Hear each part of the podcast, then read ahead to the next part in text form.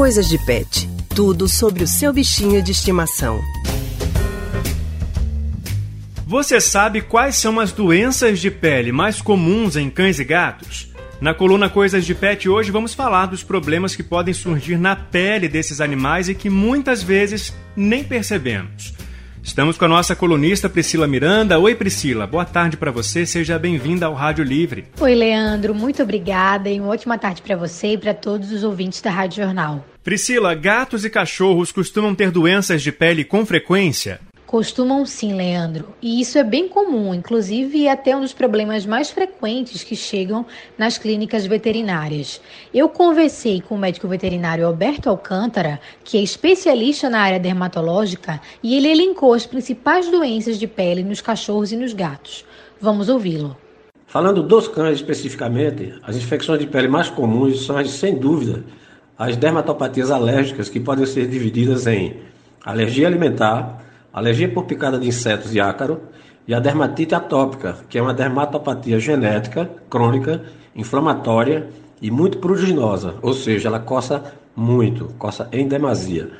Já nos felinos, os problemas de pele mais comuns são a alergia por picada de pulgas, a alergia alimentar, a dermatofitose, que são os fungos, e hoje, com grande incidência, a esporotricose, que também é um fungo muito agressivo do ambiente que se adaptou perfeitamente nos felinos. Outra coisa sobre a pele dos animais é que muita gente tem dúvida na hora de identificar doenças.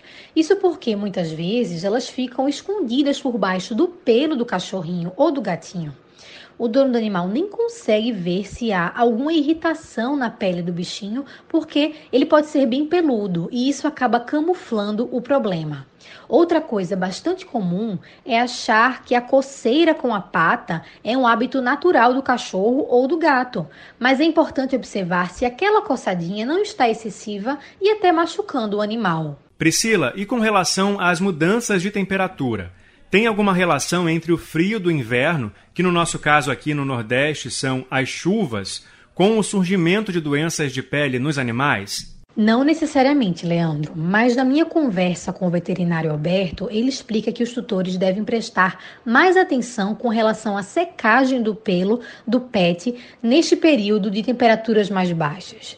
Então, é secar bem o pelo do pet após o banho ou se ele se molhar na chuva e também saber escolher os tipos certos de produtos de limpeza, como shampoos e sabonetes, e que variam de acordo com a pele e o pelo do animal. Beleza, Priscila, ótimas dicas. A gente agradece sua participação no Rádio Livre de hoje. Boa tarde para você e até semana que vem. Eu que agradeço, Leandro, e lembro os ouvintes da rádio que todos os episódios da coluna do Coisas de Pet estão disponíveis no www.radiojornal.com.br e também nos principais aplicativos de podcasts.